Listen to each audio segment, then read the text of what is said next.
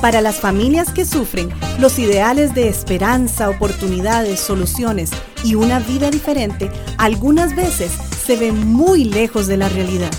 Levanta propone una solución alternativa a lo que hasta hoy se ha oído con relación a la familia, matrimonio e hijos azotados por la violencia doméstica. Hoy proponemos un camino más alto, uno que levanta a los caídos y oprimidos dando voz a quienes no la tienen. Y ahora con ustedes, Levanta. Saludos, mi querido amigo y hermano, ¿cómo estás? Estoy muy bien, saludos a vos en estas fechas pues tan especiales eh, por un sentido y tan eh, delicadas por otro. Sí, sí, hoy estamos día de Navidad. Sí. Y probablemente en algunos hogares eh, anoche y los días anteriores han sido de, estar en familia, de, comer el tamal, de poder abrazarse. Bueno, obviamente con la pandemia ha sido un poco complicado, pero eh, probablemente en, algunos hogares ha sido un tiempo lindo de celebración, pero no podemos dejar de pensar y, como levanta, eso nos ocupa, eh, pensar que en otros hogares no fue así. Claro. lamentablemente, anoche, en la fiesta de Navidad, por muchas razones, por amargura, resentimientos, eh, alcohol, eh, descontrol, eh, hubo violencia doméstica. Claro. Y hubo mujeres agredidas, niños llorando, hombres violentos frustrados. Y lo que debió haber sido una noche y unos días de celebración, de familia, de unidad, de, gratitud, se está convirtiendo en hoy, en día de Navidad, en, en un infierno más bien. Qué fuerte para, bueno, para todos, ¿no? Pero qué, fuerte para los, los niños, ¿no? Este, eh, vivir las pues, supuestas celebraciones y que sean pues momentos que podrían recordar buena parte de su vida. Sí. Y hoy pues el tema es la frustración como mm. desencadenante de la violencia. Mm. Porque hemos hablado que no es que nosotros nos mantenemos impasibles ante las situaciones que tenemos exteriores, desencadenan eh, potencian lo que nosotros y la Biblia menciona eh, eh, muy enfáticamente que es el pecado, esa tendencia a vivir independientemente del consejo de Dios. Entonces, la frustración es un desencadenante para la violencia. Claro. ahora, la frustración es normal para todos nosotros. Todas las personas, así como hablamos hace unos programas atrás sobre el conflicto, que es importante el conflicto y que podemos aprender muchísimo de ellos, eh, la frustración nos pasa a todos. O sea, en y, en, diferentes niveles. En diferentes niveles, desde lo más simple hasta el más profundo. Yo, por ejemplo, me, puedo frustrar porque se acabó el café en la casa. No, de, verdad. Y, mira, y, da un, nivel de frustración. ¿Cómo que no hay café? Yo me quiero tomar un café. Ojalá sea así como a las 5 de la mañana y uno ah, desea tomar cafecito, ¿verdad? Y hay que salir rápido. Exactamente. Eso es un tipo de frustración. Sí, totalmente de acuerdo. O una frustración en otros niveles, eh, a nivel personal, a nivel eh, eh, familiar, en otros niveles, se dan frustraciones con mayores consecuencias. Claro. Ahora, algunos han aprendido a manejar la frustración de una manera correcta. Eh, y cuando hablo de frustración de manera correcta, eh, no, no me refiero eh, quizá a tratamientos meramente psicológicos, ¿verdad? O de evitar la frustración o no pensar en eso, sino que han podido aprender a manejar frustración de acuerdo a los principios que Dios ha establecido para tratar con estas cosas. Claro. Lamentablemente, otras personas quizás no han podido lidiar con la frustración y la frustración en esta época, bien, quizá desencadena en la violencia. Es que en, cada uno de nosotros tenemos que entrar, eh, Alonso, en el entendimiento de que eh, tenemos o el impulso de vida o el impulso de destrucción. Independientemente de cualquier ser humano, todos tenemos estos dos impulsos, consecuencia del pecado, o para vida o para destrucción. Mm. Si, el, si el primero prevalece, entonces la violencia va a disminuir de una manera sustancial. O sea, este, eh, claro, haciendo la salvedad de, de, condiciones patológicas, de, de psicópatas, de sociópatas, ¿verdad? Eh, personas que van a carecer totalmente de culpa, totalmente de remordimiento y donde más bien sienten placer por, eh, por el sufrimiento en otros. Claro. Ahora, cuando hablamos de, de estas actitudes, eh, como vos mencionabas, del impulso de la vida o el impulso de la destrucción, creo que mucho también eh, podríamos eh, robarnos la idea que hablamos en cuanto a la administración o resolución de conflictos, de dónde mirar. ¿cierto? Cuando nosotros aprendemos a mirar hacia adentro del corazón y tener una relación con el Señor, nuestro impulso va a ser de vida, de construir, de edificar. Cuando vemos las circunstancias y cómo todo se oscurece y todo se va acabando, evidentemente viene el impulso de la, de la destrucción. Ahora, una pregunta. ¿Surge el impulso de destrucción naturalmente o requiere este impulso de un entorno para hacerlo crecer? Sí, es una, es una muy buena pregunta y vos sabes que aquí hay, el problema es polarizar la respuesta mm. hacia un lado o hacia el otro. Pero quizás la postura podría ser un, punto, digamos, medio, donde ese comportamiento violento al que nos estamos refiriendo es como una suma. ¿Y suma de qué? Tanto de la naturaleza intrínseca, es decir, lo, lo, que nosotros somos como pecadores, como también la particularidad de cada individuo y la interacción que tenga con su entorno inmediato. Claro. O sea, las, las dos eh, eh, este, consecuencias, las dos características van a, dar la respuesta a la pregunta. O sea, este, eh, ¿somos naturalmente destructivos o no? O sea, la respuesta es que sí lo somos y a la vez dependemos de situaciones externas para potenciar esa potencialidad hacia la destrucción que tenemos nosotros. Eso justamente es lo que te iba, eh, lo que iba a mencionar. Eh, tenemos todos los requisitos, como decimos popularmente, tenemos todos los números para eh, por naturaleza hacerlo. Tenemos todo, no ocupamos nada más. Sin embargo, el entorno o las circunstancias potencian claro. esas eh, de esos, esos, esas capacidades para destruir. Y capacidades de fragilidad y vulnerabilidad. Claro.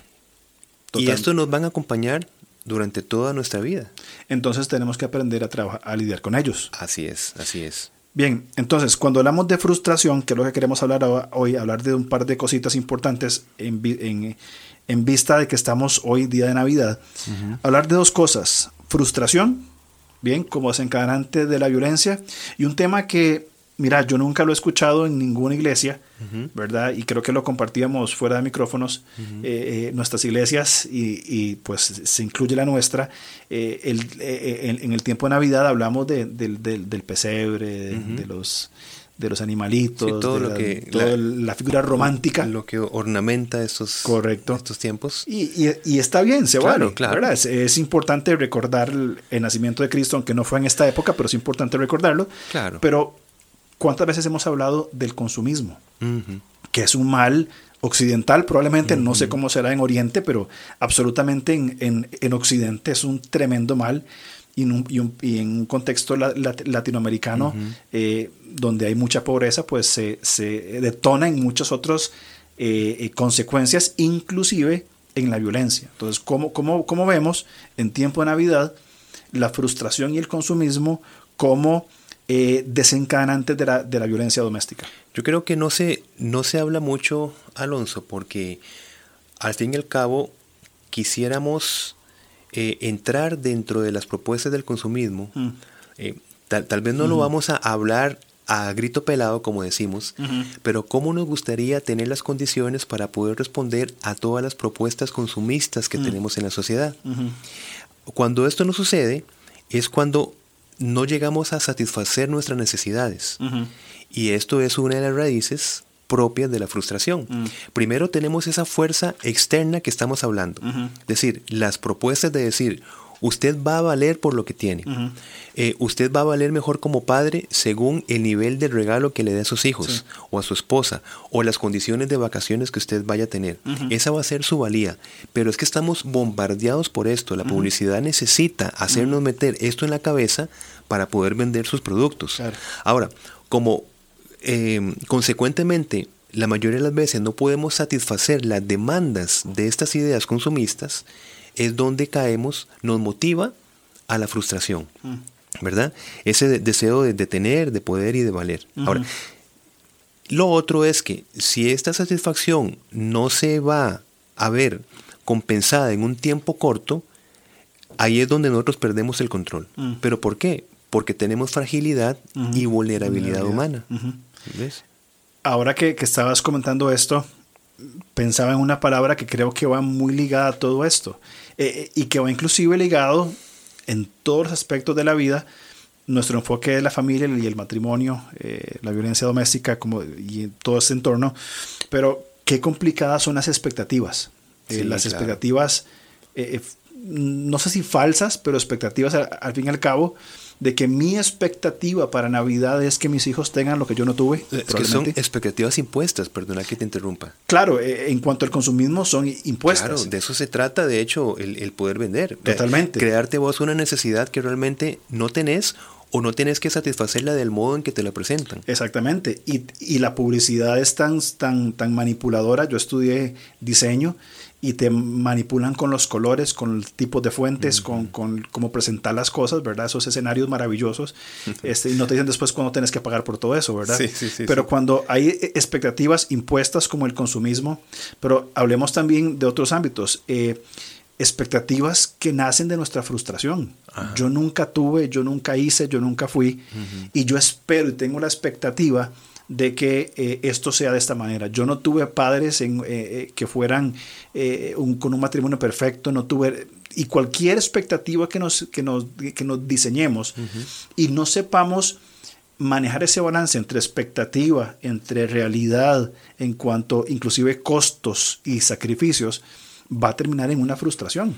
Porque yo vengo al matrimonio suponiendo, mi expectativa es tener una esposa eh, perfecta, que nunca se equivoque, que haga buena comida, que sea trabajadora, que nunca me discuta, que etcétera, que le guste jugar PlayStation, que qué sé yo, todo eso es verdad, que todo que se sienta ver cosas importantes, cosas importantes, el, el, el, fútbol, el deporte, verdad, todo eso.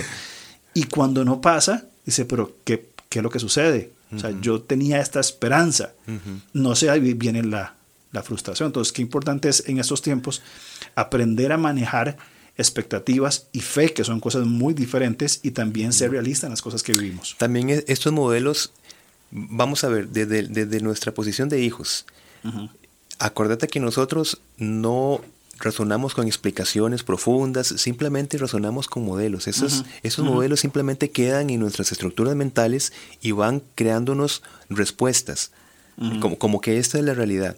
Ahora, ¿qué tal si nosotros vemos el, digamos, la temperatura de ansiedad, de frustración, de tristeza que nosotros vemos en nuestros padres justamente en estas épocas. Vamos entonces entendiendo que si no nos ajustamos a las demandas del consumismo, el resultado va a ser lo que nosotros vemos en nuestros padres. Por eso es que tenemos una responsabilidad enorme de empezar a cambiar los valores, porque las ideas consumistas no van a cambiar, la publicidad siempre estará allí.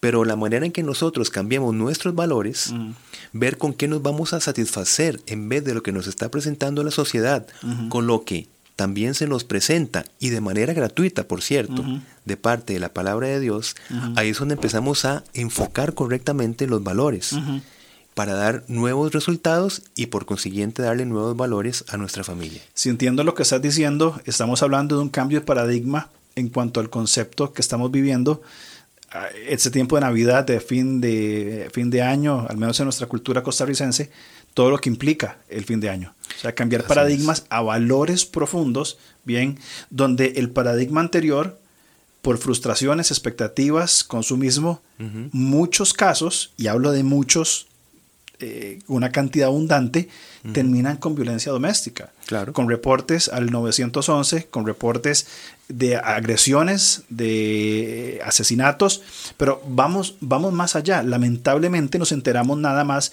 de asesinatos y es, un, es una noticia terrible. terrible. Cada vez que lo vemos en, en, la casa, mi, mi, esposa se, se lamenta y, ¿verdad? y viene ese, ese, ese peso, pero no se reportan, en la mayoría, casos de violencia verbal, eh, psicológica, sí. Eh, sexual, mayormente no se reportan. Claro. Entonces, los reportes que estamos teniendo en estas fechas de Navidad, de fin de año, eh, probablemente sean las cosas más graves. Pero qué problema es cuando hay cosas que probablemente la ley no va a atender de una forma tan, tan, tan intencional como lo haría con, una agresión física o un asesinato. Que es más evidente. Que es más, evidente, que es más grave a nivel de las personas. Pero cuánta gente en este momento está sufriendo, cuántas mujeres están sufriendo y también hombres. En silencio quizás. calladas, Calladas, para, sí. pa- como decíamos en un programa, para llevarle la fiesta en paz por los chiquitos, por Exacto. qué dirá mi familia, sufriendo diferentes tipos de abusos que no son tolera- tolerables Claro. y que necesitamos por los modelos bíblicos de masculinidad y feminidad, o sea, los dos programas anteriores, desarrollar en nuestra familia un modelo totalmente diferente, un nuevo paradigma como vos estabas diciendo. Claro, así es.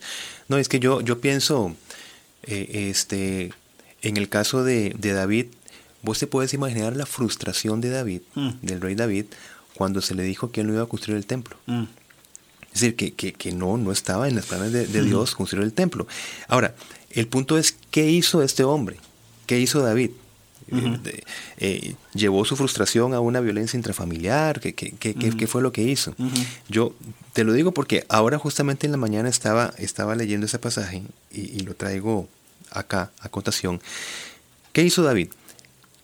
Y entró el rey David y se puso delante de Jehová y dijo, Señor Jehová, ¿quién soy yo y qué es mi casa para que tú me hayas traído hasta aquí?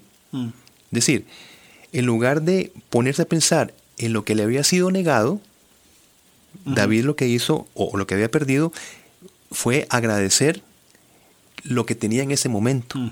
hasta donde había llegado en ese momento. Es decir, todo lo que Dios le había permitido hacer y tener. Por ahí nos estamos adelantando a lo que será la segunda parte de este programa, ¿Qué con la pregunta ¿qué hacer con la frustración? Pero ya estamos viendo una introducción del modelo. Eh, en estas navidades, eh, en, en todo este tiempo, nos frustramos por lo que no tenemos. Pero David no se frustró por lo que no tenía o por lo que aparentemente había perdido, sino que se puso delante de Dios y le agradeció por lo que tenía en ese momento. Y son dos enfoques totalmente diferentes. Y son enfoques también, podríamos ponerlo, porque es clarísimo, eh, lamentamos sobre lo que no tenemos y menospreciamos lo que tenemos. Claro. Eh, al fin y al cabo el templo es temporal, fue destruido de hecho. Sí, Hoy solo queda un muro medio levantado y ya está. sí. Eh, creo que el cambio de paradigma que tenemos que, que considerar es en valores eh, eternos o valores Trascendentales. tr- trascendentales. Claro que sí. Mira, vos y yo podemos irnos a gastar una cantidad de plata eh, en regalos que nuestros hijos quieren. Tus hijos ya son grandes, son, ¿verdad? Asumo que, que- que tu hijo mayor que estudia en la universidad, eh, una computadora o qué sé yo, ¿verdad? O, o- Sí. o las chicas con la ropa, mis hijas con la ropa o con un juguete carísimo. Claro. Eh, y quizá, bueno, tal- suponemos, supongamos que, que se pueda hacer. Un día se van a acabar. Claro. Y dentro de dos años, ya que mi hija tiene juguetes ahí de hace dos años que eran nuevos. Pero los valores que transmitimos Correcto. en cuanto a la masculinidad, la feminidad, para tocar dos temas nada más que hemos hablado anteriormente, los valores de eh, eternos que la palabra de Dios transmite, eso va a quedar para siempre. Y podemos escuchar testimonios de personas hoy adultas que tal vez vivieron en mucha escasez siendo niños, pero que sus padres transmitieron valores y que dicen hoy día, yo me acuerdo que tuvimos mucha necesidad, que no tuvimos juguetes o Sí. ropa, pero mi papá y mi mamá me, me enseñaron esto y ese valor trascendental aún permanece y probablemente va a ser transmitido a sus hijos. Entonces, en medio de frustración y de consumismo, creo que la pregunta que tenemos que replantearnos todos nosotros y al paradigma apuntar es qué estamos transmitiendo, Claro. de dónde tomamos lo que transmitimos y qué estamos transmitiendo a nuestros hijos y a la sociedad en que estamos viviendo. Así es, totalmente de acuerdo. Eh, y aunque los hijos no sean tan explícitos, en- y- y yo lo digo en calidad de hijo, pero creo que eh, coincidiremos en que no es lo mismo para un niño recibir muchas cosas en un ambiente violento, en un ambiente de desunión, en un ambiente donde el papá está de un lado, la madre de otra, a recibir materialmente poco. ¿ves? Pero en un ambiente de cuidado, de amor, de ternura, de unión. Son, dos- son, son valores que ni siquiera son comparativos. No, Es decir, y, y- y cuando vos y yo hacemos purga en nuestra casa de cosas que ya no... Vos ves los juguetes carísimos que en su momento se compraron para nuestros hijos e hijas, que, que- que ya están de Yo digo, ya, ya pasó esto, pero ¿qué queda, como estás diciendo? ¿Qué queda en nuestro hogar? Queda el esfuerzo por la edificación, por el amor, por la ternura, por la comprensión, etc. Esos son los valores. cuáles son los valores que transmitimos en, una- en un tiempo de, de, celebración. Y eso que vos decís es, es clarísimo. Cuando nuestra hija mayor era, era pequeñita, en la primera Navidad, eh, y, y, estos regalos de, de, de, la primera Navidad siempre son para los padres, ¿verdad? Uh -huh. eh, es sí, más sí, el sí. deseo de uno. Claro. Me acuerdo que con mi suegra es. y mis papás compramos, no me acuerdo ni qué juguete fue, pero era un, un super juguete, ¿verdad? Enorme y venía una caja gigantesca. Para hacer corto el cuento, ella se divirtió más con la caja que con el juguete.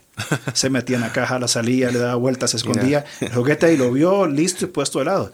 Y, y, y, eso nos muestra lo temporal de esas cosas. Claro. Ya hoy no existe ese juguete. Uh -huh.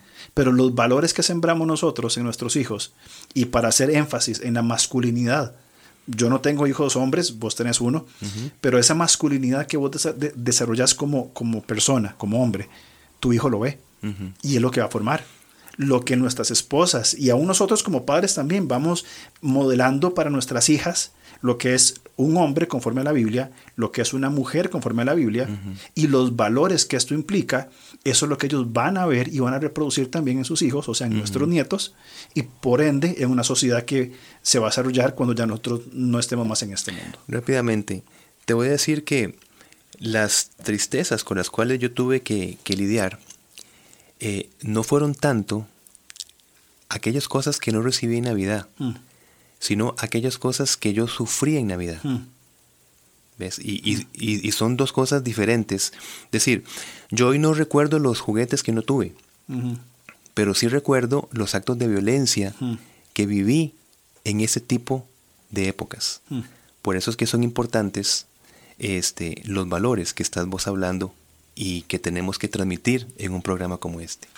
Sin duda que eso que estás diciendo es, es del, del, del, corazón y creo que es el mejor cierre para un día como hoy de Navidad. Claro. Eh, no nos fijemos tanto en lo que no recibimos o en lo que damos, sino en lo que hacemos sufrir a, a nuestra familia por conductas violentas y masculinidades y feminidades que no son bíblicas.